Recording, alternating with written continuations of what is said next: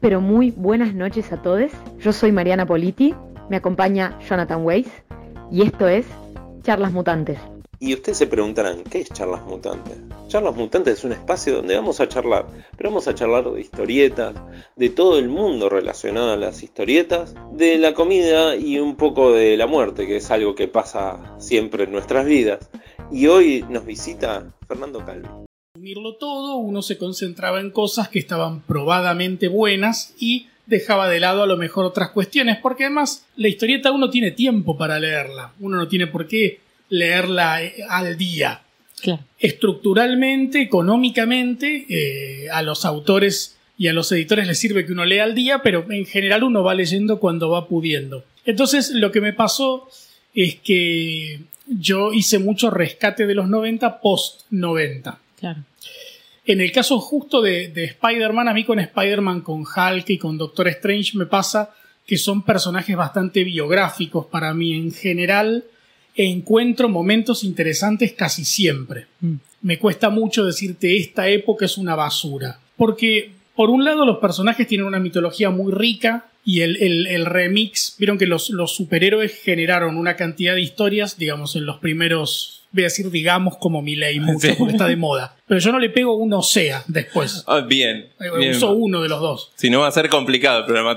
¿Cuántos Osea? Bueno, No, no. al final del no- programa no díganos tosan- cuántos Osea. Mientras no tosan va a estar todo Un bien. conteo de frecuencias. Nadie va a tosar. son personajes muy ricos que tuvieron una serie de situaciones, de aventuras, de Sí. villanos, de cuestiones que le generaron un lenguaje, una construcción, como un ABC de cómo se mueve el personaje, y después empezó el remix. Entonces venían autores más jóvenes, agarraban, entonces venían los autores de los 70, que venían psicoanalizados, que experimentaban con las drogas, que leían. La, la- la generación de autores de los 70 es la primera generación que viene de leer historietos. Claro. Sí. Sí. Es la primera generación de fans. Y, y- y eso viene acompañado de la precarización. Porque cuanto más te gusta un trabajo, más estás dispuesto a hacerlo por A poco. sacrificarte, sí. Eh, entonces, vinieron esos tipos y le dieron su impronta. Entonces uno volvía a leer lo mismo. Claro. El enfrentamiento Craven diciendo, no, porque es como un animal, yo lo voy a cazar. Pero había alguna otra cosa. A lo mejor el guionista decía, che, pero ¿qué onda Craven? Es un noble ruso, pero se viste como un león, tiene un circo, ¿qué sentir millonario? ¿Qué, qué, qué le pasa a este tipo? Y lo mismo pasa en los 80, quizás con De Matisse y Mike Seca hay un pináculo ahí de, de Craven medio irrecuperable. Oh. Y entonces, yo de entrada ya disfruto eso, ya disfruto esa vuelta, ese remix. Yo sé que cuando lea las historietas de Ben Reilly de De Matisse, que está haciendo ahora, Mm. que las voy a leer porque yo De Matisse le leo hasta la lista de las compras. Sí, por supuesto. No, es decir, eh, ya, ya está. Y sé que voy a leer lo mismo que ya leí. Sí. No va a estar dibujado por Jürgens, no va a estar entintado por Klaus Jansson, no va a tener una tapa que cuando haces así eh, brilla, pero va a haber otras sensibilidades, otras cuestiones, Re. y eso ya lo va a hacer rico. Entonces, si vos me decís, no, bueno, pero hay cosas, hace poco un, un- un lector de historietas me decía que bueno que el coleccionable de Spider-Man se salta a la saga del clon, la de los 90. Sí. La que más odia a todo el mundo. Claro, Le tienen pero, como un miedo. A ver, con la saga, con el odio a la saga del clon, para mí pasa. Primero, para mí, odiar y hablar mal de algo que no compras, digo, que no hiciste el contrato, no tiene sentido. Es como que yo ahora me ponga a hablar mal de Midachi. Si yo no los voy a ver, si a mí no me interesa lo que hacen, si no trabajan para mí, ¿qué sentido tiene que yo hable mal de eso? Y además, voy a hablar, yo digo esto porque yo leí y disfruté muchísimo la saga del clon y un montón de otras cosas. Incluso la disfruté pensando, estos tipos tienen conciencia de que se están metiendo en una que arruina bastante todo, que en Marvel esto está prohibido y que después van a tener que contar con, con la anuencia de los lectores para rescatar esto y reacomodarlo, cosa que, cosa que pasó. Sí, fue desde el lado de marketing. En, en el mar- en los que se encargan del marketing en Marvel dijeron, che, esto está vendiendo, estiralo. Bueno, ¿cuánto? 10 números. Está vendiendo, estiralo, estiralo. Fue un poco eso. Hay también una construcción del odio hacia los 90 igual, de los Claro, cómics de los 90, pero- que no sé de dónde viene Pero también. pasa además con gente que yo conozco muchos odiadores de los 90. Odiadores Esos de los odiadores 90. de los 90 muy no estaban leyendo los 90. Exacto, porque Leían Sandman, que pasaba en cualquier lado, leían Sí. Sin City, que pasaba en la cabeza de Frank Miller. Entonces, no estaban leyendo los 90. Entonces, que una persona que no trató de entender qué quiere decir Liefeld con Youngblood, qué, qué, qué sentido tiene eso que se está contando ahí, no me puede venir a criticar Youngblood. Claro. Me puede decir, a mí no me interesa. Sí. Ahora, sí me podría poner a discutir con alguien que leyó Youngblood, que lo amó, y que me dice, mirá, flaco, ¿qué pasa acá? Bueno, ahí sí tenemos una conversación. Con la saga del clon me parece que pasa eso. Yo, solo por los backups que hacía de Matiz sobre el chacal, sobre Sí. los personajes Uf. en la saga del clon, solo con esas cuatro paginitas por número que venían de regalo, pago, pago contento la saga del clon. Pasa que muchas veces como una de las críticas principales, y por supuesto estoy hablando del lugar en donde hay más críticas en el mundo, que es X, o bueno, lo con- antes conocido como Twitter, es que eh, dicen que es muy difícil de seguir porque uno es en Amazing Spider-Man, uno es en Espectacular, uno es... Pero yo te entiendo esa crítica por ahí en el momento en el que estaba saliendo y vos como que no, no había acceso a internet o no en, en la casa no había o lo que sea, entonces estabas confundido con, bueno, ¿qué compro? ¿Qué viene ahora? Pero hoy en día, no solamente con el acceso que hay a esos cómics, sino también con las guías de lectura, como que hay mucha facilidad, como que siento que esa crítica que se sigue haciendo, yo constantemente la sigo leyendo, carece de validez. Es como una crítica vieja que quedó. ¿Vieron esa cosa?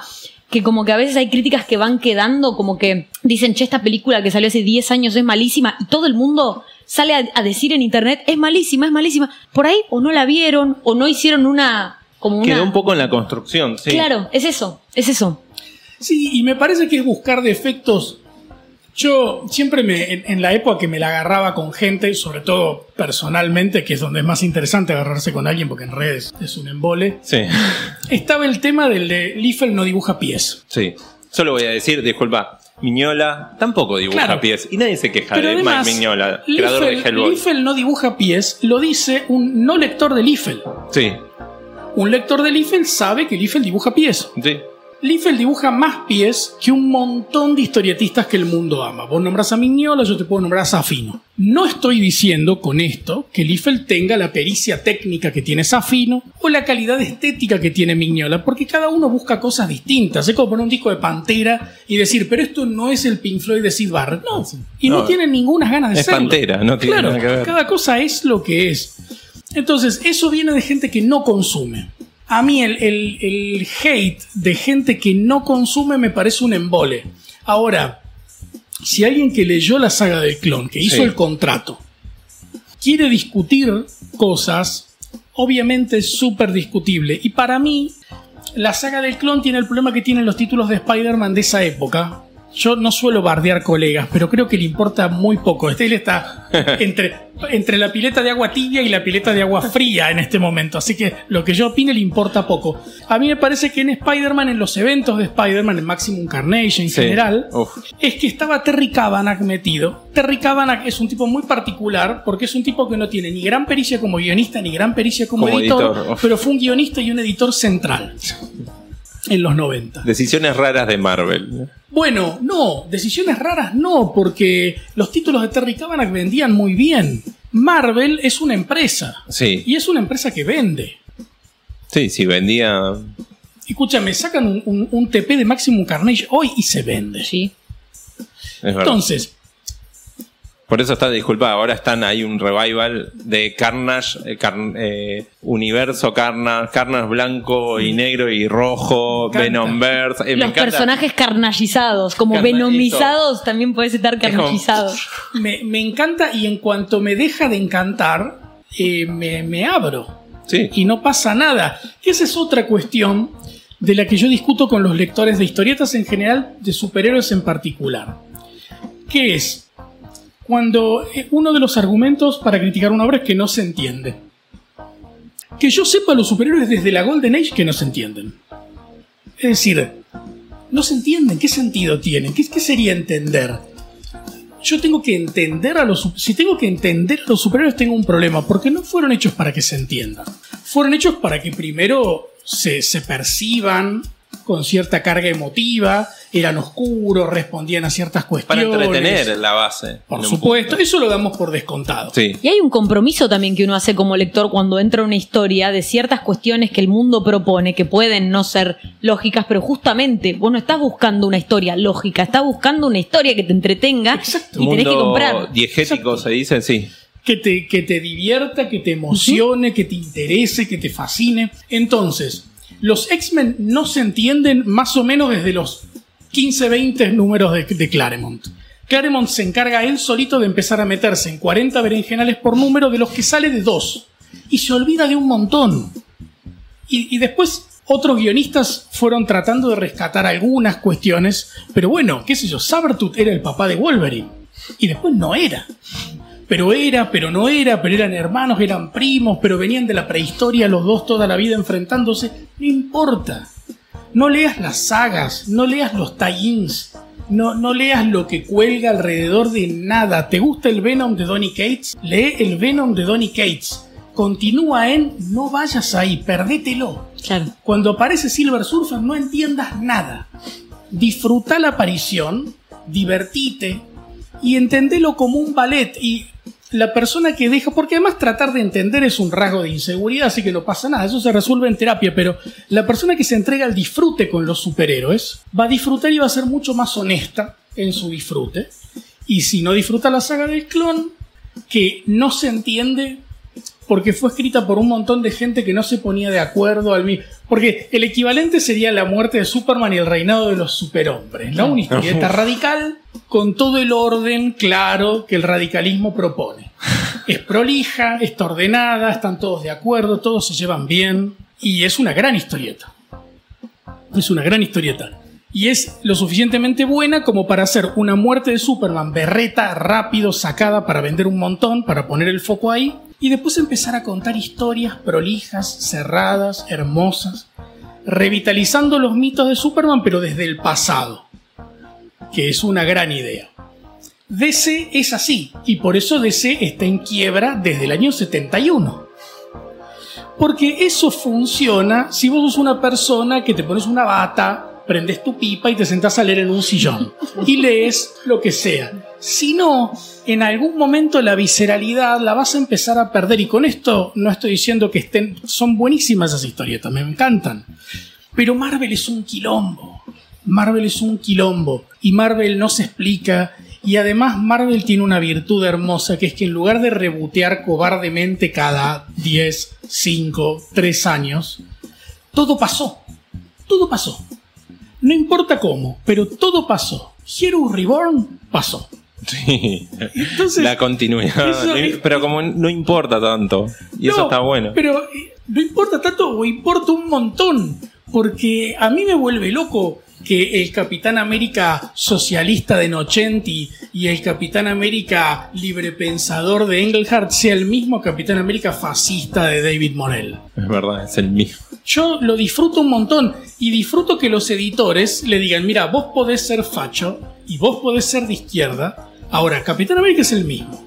Steve Rogers es Steve Rogers. Después, hacelo hacer lo que tenga. Entonces tenés un Steve Rogers combatiendo a los inmigrantes ilegales y uno ayudándolos a entrar a Estados Unidos. Y, y funciona. Y funciona. Ahora, eh, bueno, no sé si, si la idea es entender el mundo de los superhéroes mainstream y los independientes son bastante raros también. Como se entiende una novela de Agatha Christie, no. Eso está en las novelas de Agatha Christie. Van por otro lado. Lo que está, me quedaba pensando es, ¿cuál es la diferencia? Si le notan diferencia entre los 90, las historietas de los 90 con las que pueden salir ahora. ¿Cuáles son las diferencias más grandes? Hablamos, igual estamos en el mundo de superhéroes. Creo que eh, lo que es, por ejemplo, el manga. Bueno, también hay un me- medio revival con Dragon Ball. eh, eh, hay adaptaciones de anime viejísimos que ahora está haciendo Netflix. Hay como una, una cosa de nostalgia para agarrar, creo, a, a la gente de 30 para arriba. Intentar agarrarlos de nuevo. Pero, ¿cuál piensa que puede ser la diferencia entre las historietas? Vamos, en este caso, superhéroes 90 con 2015, 2020.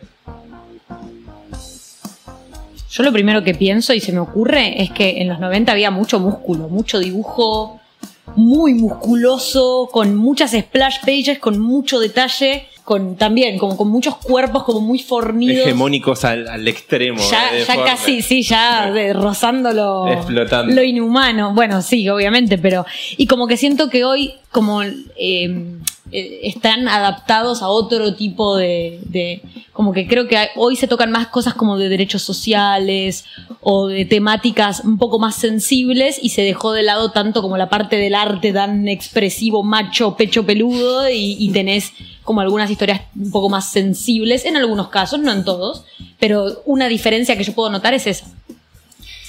Sí.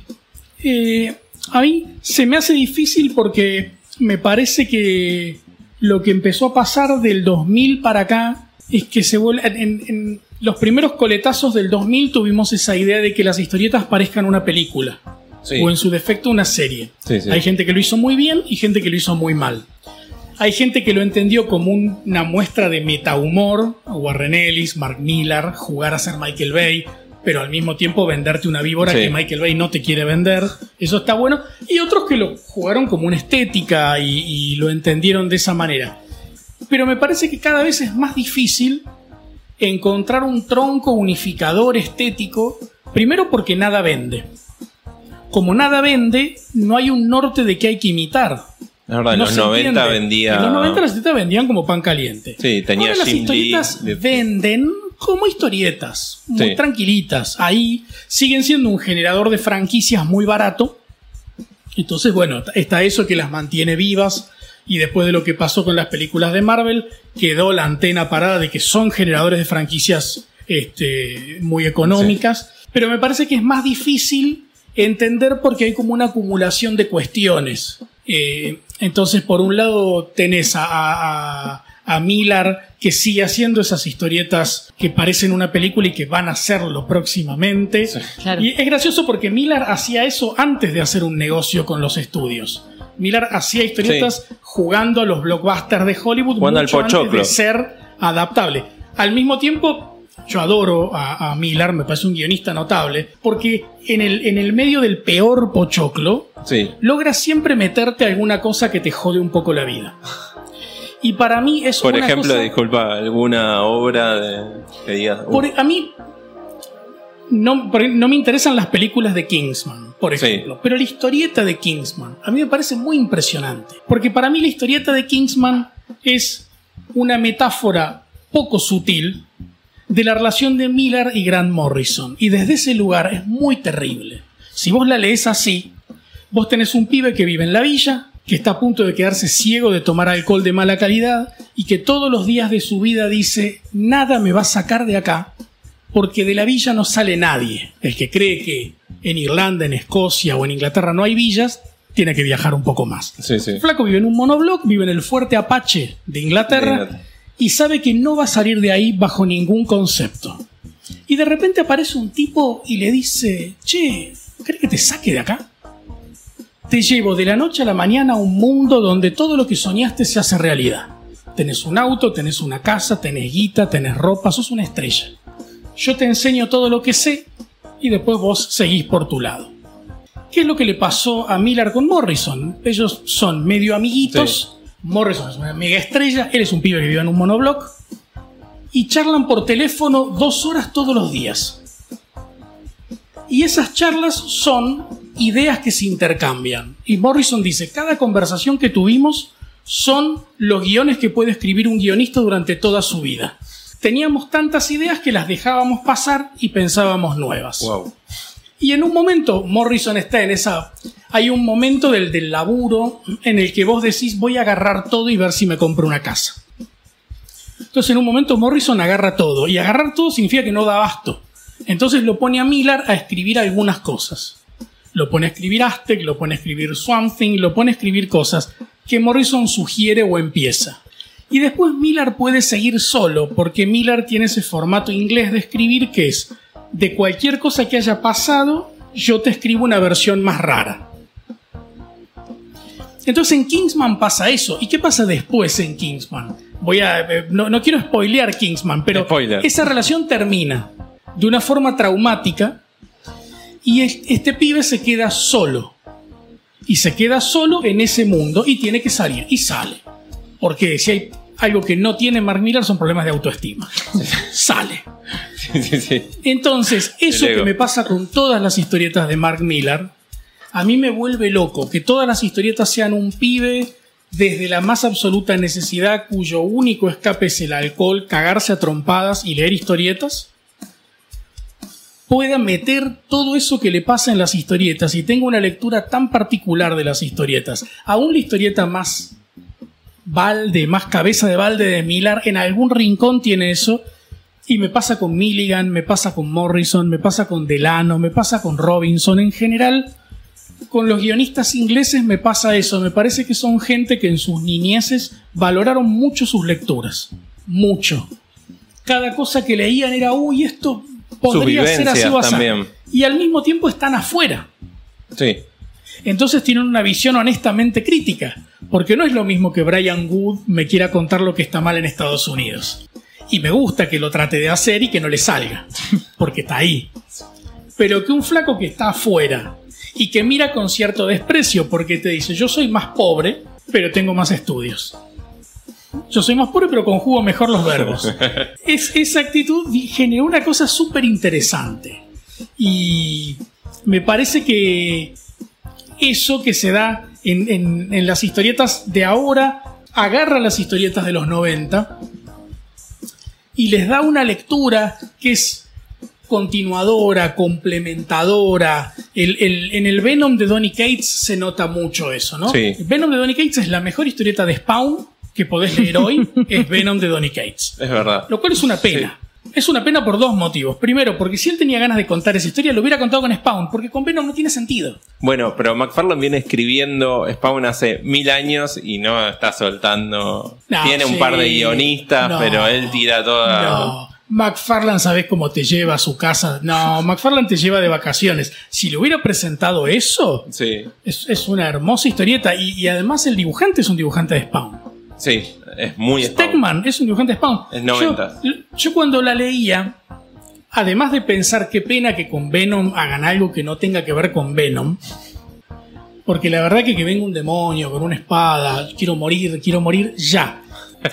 Ahora, es una historieta de los 90. Sí, puramente. Hay un demonio, hay una espada. Bueno, es lo exagerado. Eso es para mí la diferencia de los 90. con lo- e- Era como una exageración que no había drama en, en- en que pierda una lógica.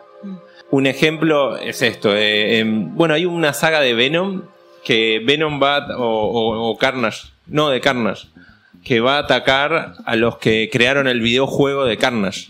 O sea, eh, la historieta es él que va a atacar a... Y como no, no tiene sentido. Porque... Es que Venom en particular, Venom y Carnage y todo el mundo, el universo simbionte me parece que da, da para, o sea, hoy en día da para todo. Como que lo agarran y lo ponen en un contexto y vende porque es Venom. Y es como que el personaje, nosotros un día hicimos una revisión eh, de juegos de los 90, o sea, hicimos una revisión de juegos, videojuegos de Spider-Man. Sí. ¿En y dónde? cuando... En, en mi canal de YouTube, que se llama El Diván de los Héroes. Ahí. Eh, y en esa revisión hablamos particularmente de videojuegos. Y es una locura cómo a partir de la aparición, de la primera aparición de Venom en los cómics y videojuegos, aparece Venom en todos los niveles. Vos estás peleando contra la mafia y aparece Venom. Estás peleando contra el lagarto y aparece Venom, pero te interrumpe el nivel. No hay otro personaje que no te interrumpa el nivel que no sea Venom. Venom te interrumpe los niveles, aparece en la mayoría de los juegos y lo usan de una manera indiscriminada. Es decir, no es que tiene como una lógica el personaje. No, él aparece y te pega. Y ni- a veces ni siquiera usa nada característico de él. Te pega. Y un poco es esto, ¿no? Como lo usan de una manera y en las historietas pasa ahora un poco lo mismo. Como se dieron cuenta que es un personaje que vende, Sí, lo usan en cualquier lado. claro. Que hay una diferencia, disculpa, con las miniseries que tenía Venom en los 90. Que podían hacer 10 millones de miniseries.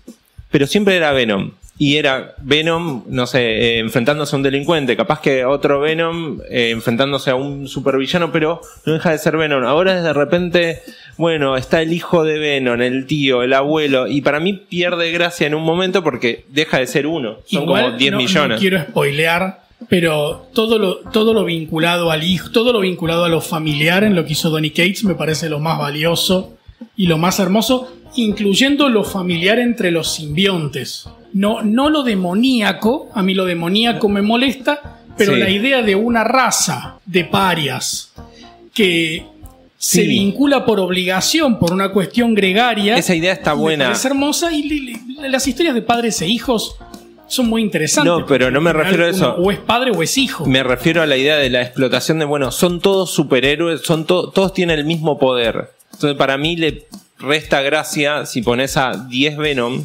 ¿Y el Venom original cuál es? ¿Qué lo diferencia? Sí. Esa es eh, mi tema. Que tenga una relación de hijo, no, eso está muy bien Gener- es que manejado. generalmente es eso, o sea, generalmente como que Ve- Venom, es decir, Eddie Brock siempre sale adelante porque ve a su hijo y es como mi Bueno, hijo, ¿entendés? Es como y- el sentimiento. Y con Y además- Carnage lo mismo, como ahora hay, todos son Carnage. Era- pero la gracia era uno que es un sádico asesino que haga de Carnage. Ya está. Y hacelo está bien en la luna si Que querés. en el o en jueguito el le tira espacio. fuego y lo que más. Eso es genial.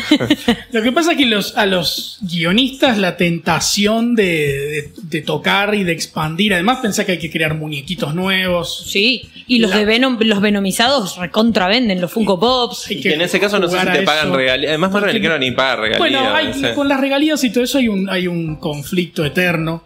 A mí lo que sí me parece que diferencia los 90 con el ahora es que yo creo que entre los últimos años 90 y gran parte de los 2000 apareció una inyección de pseudo realidad, de pseudo trascendencia, de realidad y trascendencia visto a través de si yo calco una foto, soy más serio que si hago un dibujo. Tira nombres. No. No, pero en general no pasa. Por ejemplo, a mí me encanta Alias. Sí. Me parece bueno Bendis, me parece bueno Gaidos. Pero estoy todo el tiempo mirando a un tipo que hubiera hecho una serie de televisión y no pudo. Claro. sí. Porque en un cuadrito de historietas que un personaje diga, llegaste, sí, llegué, ¿qué pasa? Nada, que nunca me avisas que vas a llegar tarde. Bueno, pero ya llegué. No me interesa.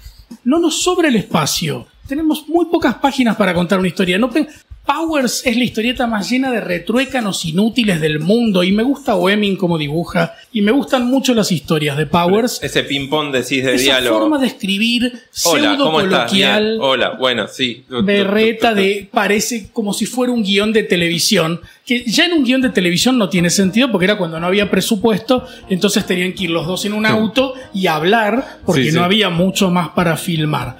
Yo creo que esa, esa realidad hace que ciertas cuestiones se tomen con un tinte y otras con otro. Por ejemplo, en los 90, cuando eh, el, el personaje de, de Alpha Flight, ya me va a salir el nombre, cuando Northstar Sí. se asume gay, o por lo menos declara que es gay, lo declara gritando en un splash dibujada por un demente. Porque ni siquiera Liefeld es delicado al lado de eso. Es Pachela desatado, no teniendo idea de que hay que dibujar. Bancátalo en tinta como puede. Son todos pibitos, pibitos a los que les dicen tenés que imitar a este Sí, que vendía mucho y se fue. Ni 20 años. Es, una, es un número demencial que no tiene pies ni cabeza. ¿Por qué elige de esa manera? Digo, cuando a Shadowhawk le avisan que tiene Ah. HIV y se va a morir, dice, ¿me voy a morir? Bueno, voy a salir a romperle la columna a los criminales de Nueva York. Y después me voy a morir. Bueno, hoy me parece que esas cuestiones no son tan así. Me parece que cuando un personaje dice que es gay, dice que es gay de otra manera. Hay todo y como una cuando construcción. un personaje tiene HIV, ojo, también Peter David hizo una historieta del HIV Que fue increíble. notable, notable, con incluso una idea muy cruel de por qué los superhéroes no pueden ayudar a la gente y no deben hacerlo, y por qué hay que permitir que la gente se muera, que es terrible. Sí. Es una idea terrible y muy hermosa. Digo, siempre se pudo hacer todo. Pero me parece que ahora se fueron agregando condimentos. Digo, si Donny Cates quiere hacerlo al estilo 90 puede, y las ventas lo acompañan, lo que demuestra que hay un interés por ese tipo de historias. Sin pies ni cabeza, con un demonio metido porque sí, con personajes que mueren y que vuelven y que vuelven a morir y no pasa nada, con sensiblería, nenes llorando en iglesias. Todo eso sigue funcionando, está intacto. Alguien me va a decir, no, el Venom de Donny Cates es mejor que el Spawn de Brian Holguín y Capulo de los 90. Mentira, no es mejor. Ni siquiera es otra cosa. El Venom de Donny Cates nos está pasando ahora. Nos pasó ahora, lo leímos ahora. Sí. Eso ya lo leímos. Dentro de 10 años o 20 Vamos vamos, a ver qué decimos del Venom de Donny Cates. Claro. No se puede comparar nunca el pasado con el presente. Es verdad, porque ahí nos cambia la percepción, como hablamos de los 90, de repente hay una ola de, de odio, eh, durante una época, porque ahora en realidad en, en- en Estados Unidos está este revival donde Cary Andrews, por ejemplo, que dibuja al estilo McFarlane, o James Harren que hacen historietas, o Warren Johnson que hacen historietas de machaca con un poquito, un, par de mensajes. Yo siempre comparo estas que son de los 90 las historietas, pero las comparo con películas de los 80. Pues en realidad eran así en los 80 las de ciencia ficción o, o de acción, que era como acción sin sentido, sin nada de sentido, y de repente algo dramático. Como para que te llegue algo, una película de Van Damme, algo se le muere a alguien, eh, o en Karate Kid, cosas hasta Karate Kid, que no es hiper extrema de acción, pero tenía esa fórmula que es como mucha acción y, y- en el medio cositas de drama. Y ahora me parece que hay una mezcla muy rara donde, bueno, el panorama, como decíamos, eh, en Estados Unidos las ventas suben, pero en general de la historieta, no de superhéroes en sí, como que la historieta en general allá, eh, los libros en, los libros, los TPs o, o historietas directo a librería venden bocha y los superhéroes como, creo que mínimo ahora es un 10.000 ejemplares eh, vender y es nada 10.000 ejemplares. Igual yo coincido mucho con lo que decía Fer al principio de la conversación de que, eh, y por lo menos siento que me pasa también mucho a mí, que todo el tiempo estoy buscando que me cuenten la misma historia, pero diferente, pero a ver desde qué perspectiva me la contás, a ver qué me agregás, a ver qué vuelta le das, y obviamente que hay agregados, no es siempre la misma historia, pero un poco sí, un poco ¿No hay un sí cansancio? Yo le digo por usted, a mí eh, la- los superhéroes no me gustan, son una cagada. No, mentira. Eh, ¿No hay un cansancio de eso? Para ustedes, No, por a, mí, ejemplo. yo, a mí no me cansa. A mí no me cansa. Yo sigo leyendo, leo muchísimo y me divierto un montón. Es verdad que leo muy desordenado porque leo Golden Age, leo Silver Age, leo todo lo que me perdí hasta que me muera y voy y leo algo de lo que pasa. Qué sé yo, Immortal Hulk, que es una serie que disfruté hasta las lágrimas. Eh, y, y- y disfruté también que el equipo creativo se la bancara completa, que es otra cosa que pasa y que empezó a pasar en los 90. En los 90 empezamos a tener la migración permanente, Sí, que es que una cosa que se sostiene, donde es muy difícil tener algo como lo que hizo Brubaker en Capitán América, o como lo que es decir, un tipo que se queda un montón de números. Sí, solo Peter David en los 90 hacía eso. Bueno, siempre lo hizo en realidad. Peter David, mientras no lo echan, Sí, sí, en siempre general está a Peter David lo echan Aquaman, en y después se arrepienten porque dicen, ay, vendíamos más con Peter David. Qué pena que lo echamos. Llamémoslo de nuevo. Pues ya es tarde, Eh. A mí igual me pasan dos cosas. Por un lado, que nosotros sigamos leyendo superhéroes mainstream es una anomalía. Nadie la considera. Hay un error que suelen tener los fans de las historietas porque hay cierta, eh, ¿cómo decirlo?, pedantería del fan que usa su remerón de superhéroes y se cree con derechos, que es decir, no, traen de vuelta a Superchica porque quieren agarrar a los nostálgicos de tal o cual. Los nostálgicos no le importan a nadie. Porque los nostálgicos no son número, el nostálgico no consume. Lo que hay que conseguir es inseminarle la nostalgia a una persona que no vivió. Lo que vende es la melancolía, Stranger Things. Stranger Things no está hecha para nadie que haya vivido los 80. Claro. Porque si viviste los 80, Exacto. todo eso está mal. Y es y es copia, No además. tiene, y no es tiene como- sent- es como una estupidez, los 80 no eran así, no pasa nada, pero no tiene sentido. Además son los 80 que tipos que se criaron en los 50 hicieron en los 80, porque cuando ves una película de Spielberg o de Joe Dante o de esa gente, esos no son los 80, Volver al futuro no son los 80, las películas son los 50, porque Claro. ellos fueron chicos en los 50. Las ambientan en los 80 porque es lo que te están vendiendo. Gremlins es una gran película de los 80 que pasa en los 50, no pasa en los 80. Nada de lo que pasa Sí. tiene que ver con los años 80. Porque Joe Dante era chico en los 50, entonces hizo películas de los años 50 Buena lógica. que es el motivo por el que Harren o- y todos esos, Fifé, este, Benjamin Marra, el que se Sí. hacen historietas de los 90. Porque ellos eran chicos en los 90. Sí. eh, Entonces están haciendo esas Es historietas que- ahora. Pero digo, Stranger Things funciona porque le llega a un enorme público masivo que dice que, bueno, los 80. Aguanten los 80. ¿Pero cuántos años tenés? 24. bueno, a ese le tenés que vender. La idea de le, le vendo al nostálgico, el, el mercado de los, de los archivos, de las Epic Collection y de todo eso, en un punto fue apuntado a los coleccionistas, Sí. fue apuntado a los completistas. Siempre hay un, un- un espécimen de mercado de consumo que es mucho más grande que. Ahora, el mainstream se renueva cada 10 años, que es el periodo lógico en el que vos lees superhéroes. Se supone que en algún momento pasaste a algo mejor. Sí. Así está pensado desde el marketing. Y así estaba pensado en los años 60. Los superhéroes que se diseñan en los... Hoy, te- hoy seguimos viviendo el modelo diseñado en los 60. No el modelo diseñado en los años 40. Que era Sí, muy interesante. En los años 60 es, es un sistema, vos tenés que leer sin parar, las historietas que pasaron antes son importantes ahora, así que no te las pierdas. Mirá que a Superman le pasó esto y ahora le vuelve a pasar. Así que tenés que comprarte todo para Vos los, los lees y entras a leerlos a los 8 años. Y lees como mucho hasta los 18 años y ya sos medio raro.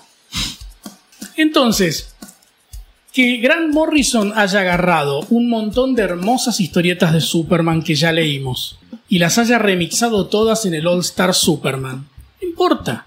Porque la persona que lee All Star Superman no vive en el tiempo de esas historietas que pasaron. No las leyó. No las va a leer que yo le diga a alguien, che, vos viste que el Batman de Morrison son todas historietas de los 50 de Morrison, una por una pegadas. Va a decir, ¿qué? ¿Con esos dibujos? Yo esto no lo voy a leer. Quizás si me obligan me lo compro. Lujoso, si tengo mucho dinero. Me lo compro y tengo para tener la colección completa, tengo un libro en el que Morrison me cuenta sus influencias, pero no las voy a leer. Y después hay una especie en particular que somos nosotros que seguimos leyendo que tomamos los superhéroes, el terror, la ciencia ficción, el pulp, básicamente como una cosa de, de gusto de vida. Entonces nos enfrentamos al remix. Nuevo revival de vampiros. Todo lo que ya leímos de los vampiros, de nuevo. Ahora Hay más vampiresco. Ahora hay más vampiros. De Ahora hay más vampiros, De los es zombies, verdad. de lo que sea. Cuando llega y vos decís, pero pará, todo esto que dicen de los zombies lo dijo Romero en una película que pasaba en un supermercado hace muchísimos años. Sí, pero no importa. Porque esa película no resiste el visionado de una persona de hoy. Claro. Lo ve un cinéfilo, lo ve un fanático de los zombies, lo ve gente muy particular. Una persona que ve Walking Dead, ve Walking Dead, está pasando ahora. Sí, di- directamente. El pulp es de consumo presente. Una persona en los 60 que leía una novela de The Shadow era un loco. Sí, es verdad. Y vos, por ejemplo, también seguís leyendo superhéroes y te mantenés firme. ¿Y qué es lo que te gusta? Que decís, bueno, Supongo que esto, ¿no? Como particularmente, o sea, creo que tengo distintas maneras de acercarme a los superhéroes. Creo que con Spider-Man siempre tuve una conexión como de toda una vida y yo hasta los eh, 16 más o menos, 16 años, 17, que no había leído otra cosa que no sea Spider-Man. Había leído Spider-Man, solo eso. Y a los 16, 17 me cae a mis manos por un compañero de colegio Watchman.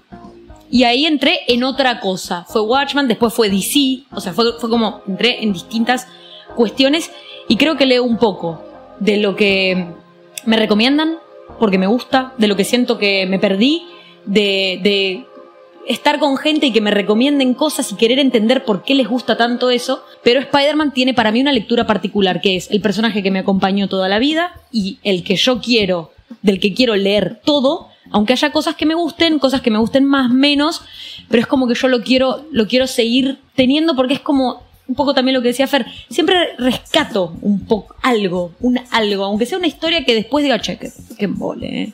como qué bodrio al final. Pero a mí me gusta ver por dónde lo llevan y con qué cosas estoy de acuerdo y con qué no. Y después pensarlo a lo largo de los años y pensar, capaz eso que en ese momento no me gustaba, ahora lo entiendo de otra manera, porque también uno va cambiando. Y es como que a partir de que uno cambia, también siento que hay cosas que leyó que, tienen como otro sentido. Y, y me encuentro mucho, me hallo mucho en eso. ¿no sienten que se van a cansar? No. No. Yo porque me estoy cansando un poquito. a- Un poquito estoy ahí, pero no. Lo que pasa, primero, es que porque se vos renueva, no te pero tenés por tampoco qué cansar hay- de las milanesas. Lo que no vas a hacer es comer milanesas dos veces por día todos los días de tu vida. Cada tanto vas a comer otra cosa. O le vas a poner sí. algo. ¿Para qué se inventó la milanesa a la napolitana? Para que la milanesa parezca otra cosa. No, también es. Ya, ya vamos a llegar a la comida. Lo de la milanesa además viene perfecto. Además, la milanesa napolitana, que es uno de los platos porteños por excelencia, de las pocas cosas que los porteños han inventado. Tenemos Por- que rosquear con algún lugar que venda milanesa. Y A mí me pasa eso, a mí no me cansa, leo otras cosas, yo leo manga, leo historieta Sí. europea, leo cualquier cosa. Sí. Con Spider-Man me pasa un poco lo que dice ella, me parece que además Spider-Man, Hulk, Doctor Strange son personajes que se escriben solos, no se escriben solos, pero tienen tanto para dar ellos. Que algo porque siempre son con personajes alguien. que los podés atacar. Hay otros personajes, cuando se ataca a Superman, por ejemplo, o cuando se ataca a Batman, el efecto es raro. ¿Por qué? El efecto es raro porque no son personajes diseñados para ser atacados, son personajes diseñados para funcionar. Superman, Batman, Wonder Woman no son personajes, son íconos. Sí. Es como decir, no, bueno, estoy haciendo la vida de Dios y a Dios, le pasa, a Dios no le pasan cosas. Dios hace cosas, pero no le pasan cosas. Entonces, cuando dicen, no, bueno, acá Batman está triste, es raro. De entrada está triste, ¿por qué? Porque el guionista hizo mucha fuerza. Bien. En DC hay guionistas virtuosos que tienen que hacer mucho esfuerzo por contar historias. El modelo DC hasta los 70 era las historias por afuera de los personajes, salvo en Legión de Superhéroes. El resto eran las historietas por afuera de los personajes, porque no son personajes muy dados a que les pasen cosas.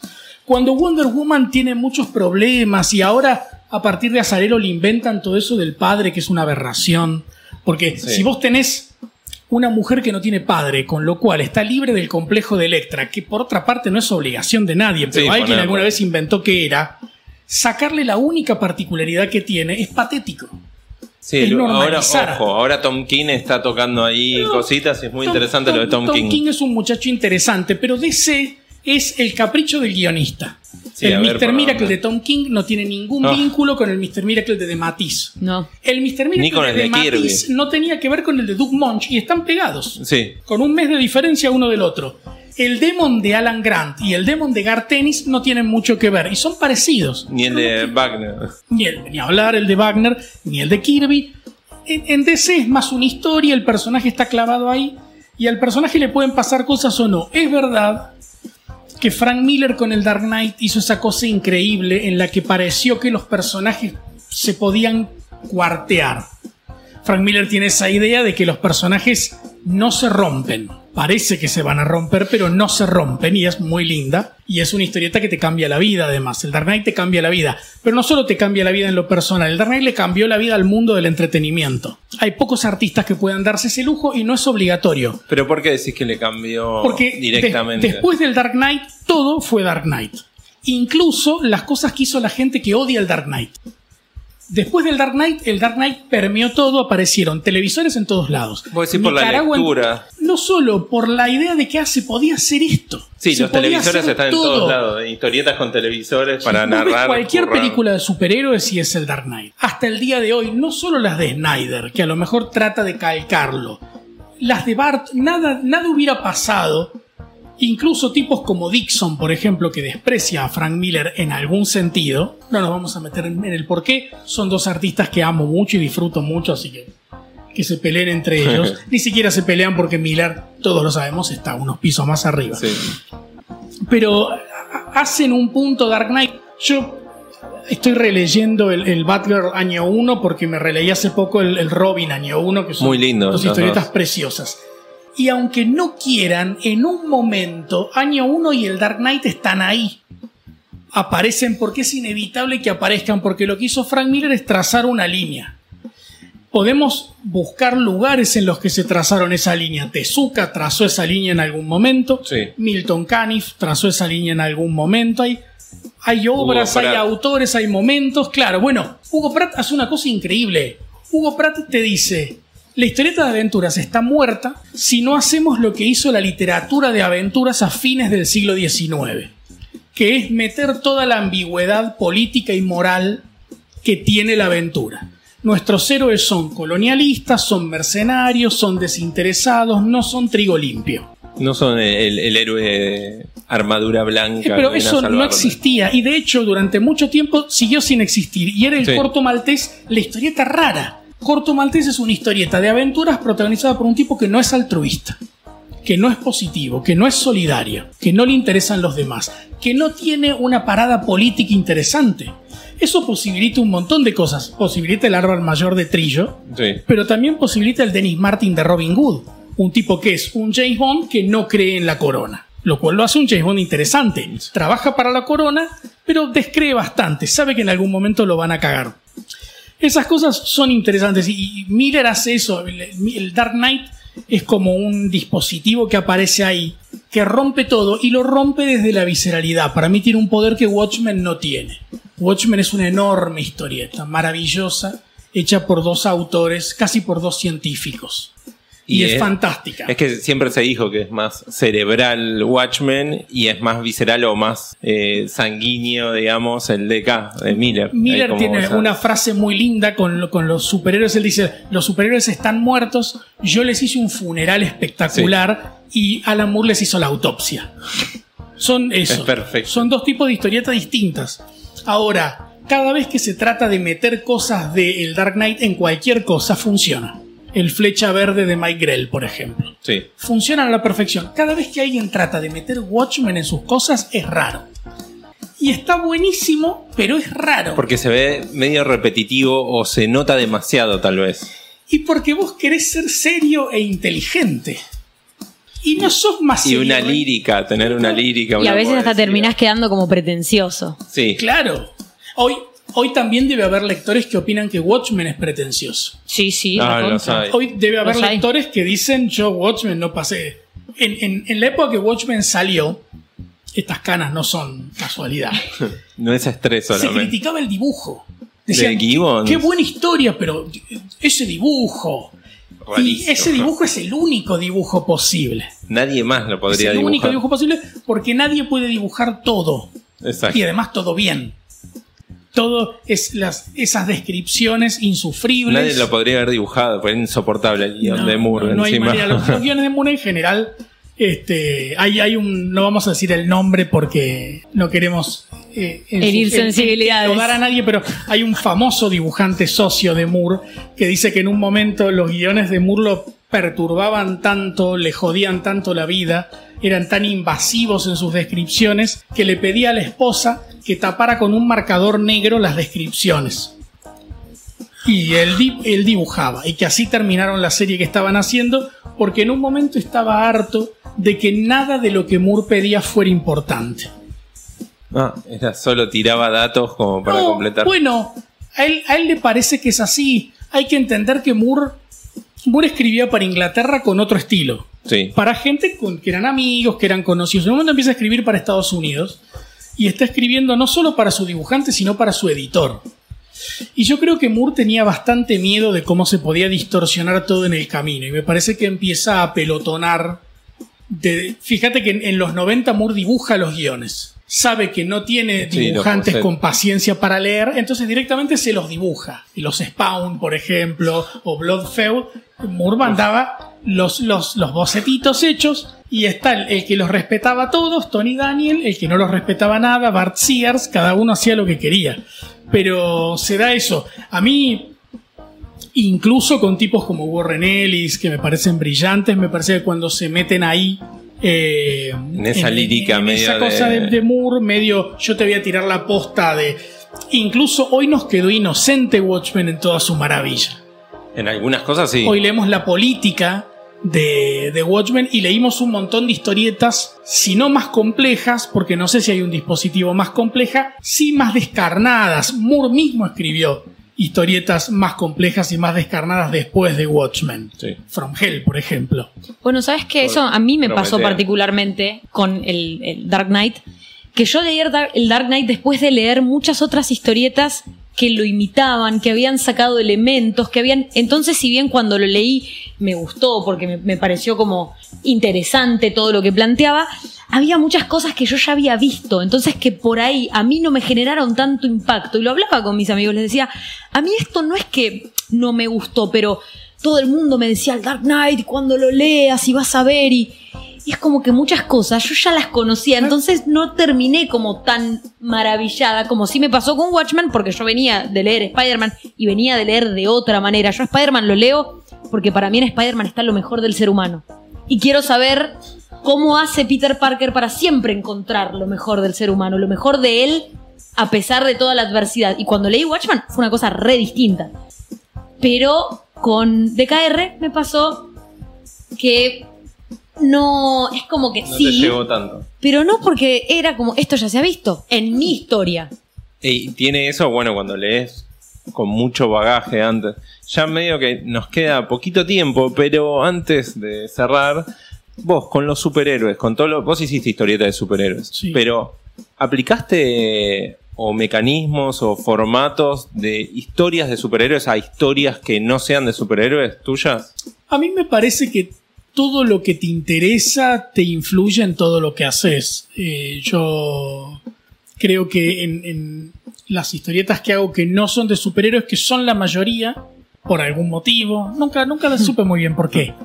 Pero hago un montón de historietas que no son de superhéroes. ¿Pero comercialmente funcionan más o funcionan todos por igual?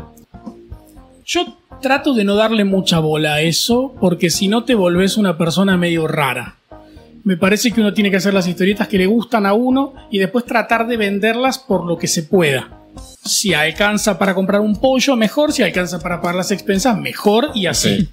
Eh, entonces no, no, no tengo idea. No, no hice historietas de superhéroes comerciales en el sentido de comerciales. Comerciales porque no vivo en un mercado, ni trabajo en mercados, ni en Europa, ni en Argentina. Las historietas de superhéroes son comerciales.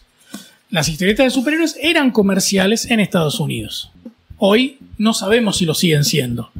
Pero en algún momento eran el discurso predominante de la producción de ficción, donde los autores volcaban lo que volcaban. Para mí igual las historias son siempre las mismas. Yo no, no creo que cambie. Me parece que cambian los condimentos, que cambian ciertas cuestiones, pero me parece que uno tiene ciertas cosas que tiene ganas de decir y las dice con la ropa que tiene a mano.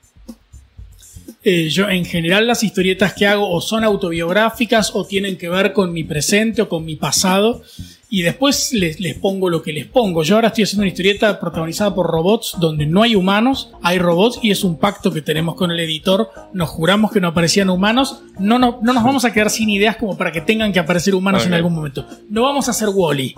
No no vamos a fracasar de esa manera. No hay humanos. Pero seguramente podría ser una historieta de superhéroes y podría ser una historieta de cualquier cosa, pero al mismo tiempo solo puede ser una historieta de robots. Porque una vez que decidí empezar a contar esa historia, a partir de la segunda, de la tercera, de la cuarta historia, ya estoy en ese mundo y Claro. tengo esas reglas y trato de pensar como esos personajes. Así que yo creo que sí. En el dibujo es más fácil, sí, me influye. Kirby está casi siempre, aunque hago una historieta de piratas. Eh, Mignola está casi siempre. Rob Liefeld está casi siempre, aunque se note menos, quizás. Van a criticar tus pies. Miñola, Lidfield, seguramente. Sí, Zafino. A mí me Zafino, gusta la gente que no dibuja pies, qué problema. Ya está. Eh, así que yo creo que los, que los, los superhéroes son una influencia grande y son un, un bloque de lectura grande. En general en mi casa hay siempre como pilones pendientes de historietas de superhéroes por leer. También leo de todo y por eso hago de todo. Eh, me parecen interesantes todos los temas. Historieta de política, qué sé yo. Si tengo que hacer.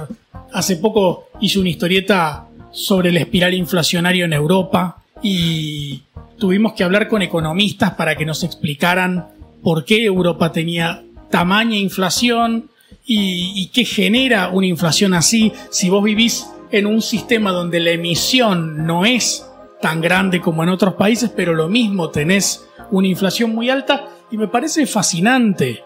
Eh, y, y disfruté mucho hacer esa historieta y aprendí mucho, así que soy medio omnívoro. Leo, leo cualquier cosa y, Y te vas por ende hago cualquier cosa. Y vas agarrando de, de todos lados. Sí. Bueno, vamos con. Ya, ¿qué nos queda? Poquito. Uh, tres minutitos. Hay una pregunta que lo discutimos acá, no me querían dejar hacerla. El, el productor Nicolinia también. Es la que cuando me presentaste el programa me dijiste, esto se lo vamos a preguntar a todo el mundo. Sí. ¿Cómo pensás que te vas a morir?